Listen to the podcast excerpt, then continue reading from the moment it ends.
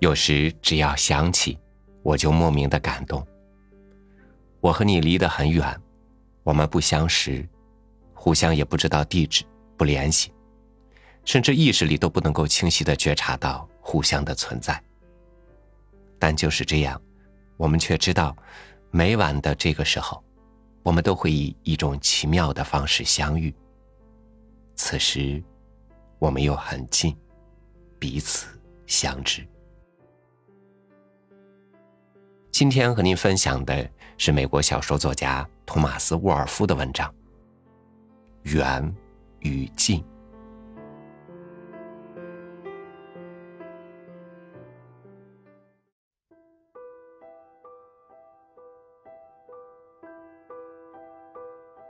在小镇郊外，离铁路不远的山坡上，有一所装有别致的绿色百叶窗的洁白小木屋。屋子的一侧是个园子，里面几块菜地构成整齐的图案，还有一个八月末结着熟葡萄的架子。屋前有三棵大橡树。夏天，以它浓郁的树荫遮蔽着小屋。另一侧，生机盎然的长着一溜鲜花，与邻居为界。整个环境弥漫着一种整齐、节俭而又朴素的舒适气氛。每天下午两点过几分，就有一辆区间特快车路过这里。这时，这个庞然大物刚在附近的小镇上停下，喘了口气，正开始有节奏的伸展开身体，但还没有达到它全速前进的可怕程度。它从从容容的跃入视野，随着蒸汽机强有力的转动，它一掠而过。沉重的车厢压在铁轨上，发出一阵。低沉平和的隆隆声，然后便消失在远处的弯道上了。每隔一段距离，火车便将浓烟喷向道旁草地的上方。起先，从它喷出浓烟的吼叫声中，可以听出它在前进。最后，一切都听不见了。只有那速度稳定而有节奏的车轮声，渐渐消失在下午令人困倦的寂静中。二十多年来，每当这辆火车驶向小屋时，司机就拉响汽笛，听见这信号，便有一个女人出现在小屋后面的门廊里，并向他挥手。最初，他身边偎依着一个很小的孩子，现在这孩子已经长成一个体态丰满的姑娘。每天，他仍旧和母亲一块儿到门廊去向他招手。司机就这样，常年开着车。他老了，头发变得灰白。他曾经驾驶他那重载满员的巨大火车，上万次的穿越大地。他自己的孩子已经长大成人，而且结了婚。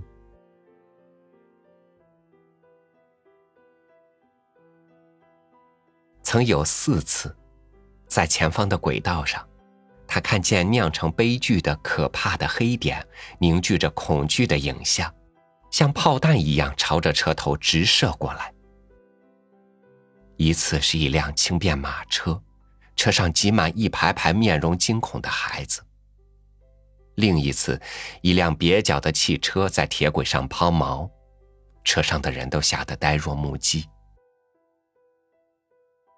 还有一次，一个衣衫褴褛的流浪汉走在铁路边，他又老又聋，完全听不见鸣笛的警告。有一次，窗内有人忽然尖叫一声，跳了出去。这一切他都看见了，懂得了。凡是像他这样的人所能了解的悲哀、欢乐、危险以及劳累，他都遇到过。在那忠实的服务中，他饱经风霜，变得满脸皱纹。他的工作使他养成了尽忠职守、勇敢和谦恭的品质。现在他老了，具备了他这一类人特有的那种尊严和智慧。但是，不管他见过什么样的危险和悲剧，在他脑海里留下的印象，都不如那座小屋和那挥动胳膊、大胆而自由的向他招手的女人来的深刻。这印象。美好而持久，超然于一切变更和毁灭之上。不管遇到什么样的不幸、悲哀和过失，打破他日复一日铁一般的时间表，他总是永恒不变的。一看见这座小屋和两个女人，他就体验到一种从未有过的极不寻常的幸福。他曾在一千种光线、一百种天气里见过他们。他在冬天灰白而刺目的阳光下，隔着遍布凝霜覆盖的棕色短茶的田野里远望过他们。他也在魔术般诱人的绿色四月里看见过他们。在他们身上，在他们所居住的那间小屋上。他怀着一种父亲对亲生孩子才有的那种柔情，他们生活的图景如此鲜明的刻印在他的心中。终于，他认为自己已完全了解了他们的生活，直至他们一天中的每一小时、每一分、每一秒。他决定，将来当他退休时，他一定要去寻找他们。对他们说说话，因为他和他们之间生活上已经如此的融成一体了。这一天来到了，司机终于走下火车，踏上月台，到达了那两个女人居住的小镇。他在铁轨上往返的岁月终结了，他现在只是铁路公司里享受养老金的职工，没有什么工作要做了。他慢慢的踱出车站，走到镇上。小镇里的一切，都显得这么不熟悉，就像他以前从未见过他一样。他走着走着，渐渐生出一种困惑、慌乱的感觉。这果真是他经过了上万次的那个小镇吗？这些房屋，难道真是他从驾驶室的高窗向外看到的那些房屋吗？一切就像梦中的城市那样生疏嘈杂。他走着，精神上茫然失措的感觉愈加强烈了。突然，房屋渐渐稀疏了，四散成小镇边区的村落。大街也消失为村道了。那两个女人就住在这条路边。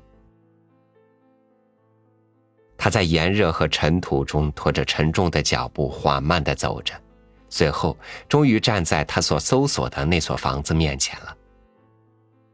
他一看就知道自己找对了地方。他看到屋前那高大的橡树、花坛、菜园和葡萄架。以及远处闪光的铁轨。是的，这正是他所要寻找的那幢房子。他开车多次经过的那块地方，他怀着如此幸福的感情所一心向往的目的地。那么现在，他既然已经找到了他，他既然已经来到这儿，为什么他的手还畏缩着不敢推门？为什么这城镇、这道路、这土地、这通往他热爱之地的入口，却变成像某些丑恶的梦境中的景色一样那么陌生呢？为什么现在，他感到这么彷徨、怀疑和绝望呢？最后，他走进篱门，慢慢的沿小路走着，不久便登上了通往门廊的三级矮石阶。他敲了敲门，很快便听见大厅里的脚步声。门开了，一个女人站在他的面前。顷刻间，他感到一阵极度的失望和伤心，而且后悔来到这儿。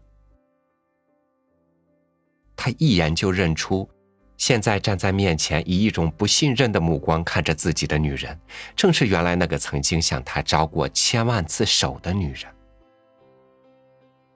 而他的面容，却是生硬而消瘦，脸上的肌肉无力的松垂着，形成黄黄的皱褶，两只小眼睛充满猜疑，胆怯的、惴惴不安的打量着他。看到这般情景，听到那不友好的言语，所有那一切，那种他从他招手中所领悟到的那股大胆、自由和亲热劲儿。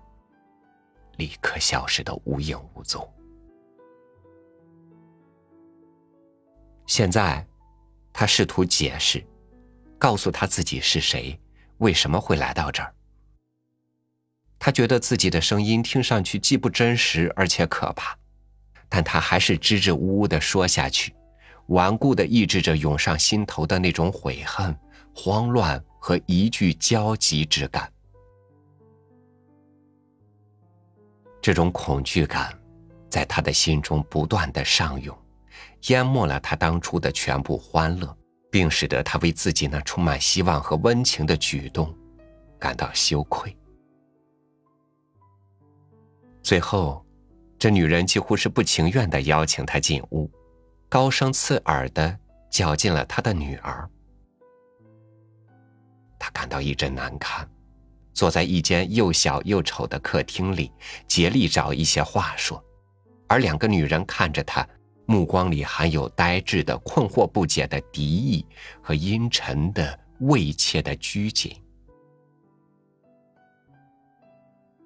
后来，他结结巴巴的，简单说了声再见，便离开了。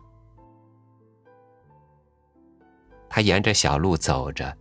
再顺着大道走到镇上，突然间，他意识到自己已经是一个老人了。对着那伸向远方的熟悉的铁轨时，他内心曾是那样勇敢，充满自信。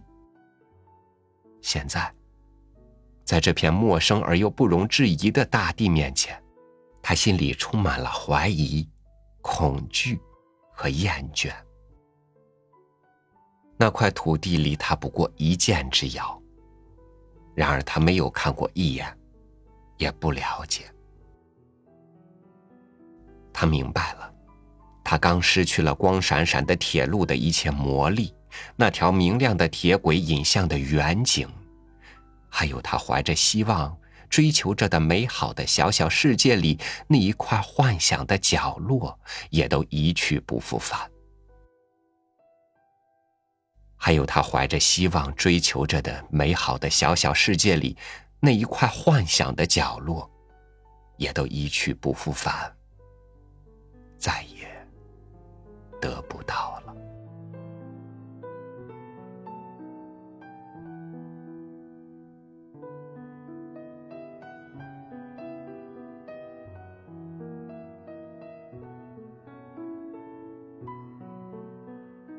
人与人，人与喜欢的或者不喜欢的事物，总有一个合适的距离。这个距离让你觉得美好，觉得心里有期待。但是人总不会安于现在的距离，于是靠近，于是远离，于是又失去一切。感谢您收听我的分享。欢迎关注微信公众号“三六五读书”，收听更多主播音频。我是超宇，祝您晚安，明天见。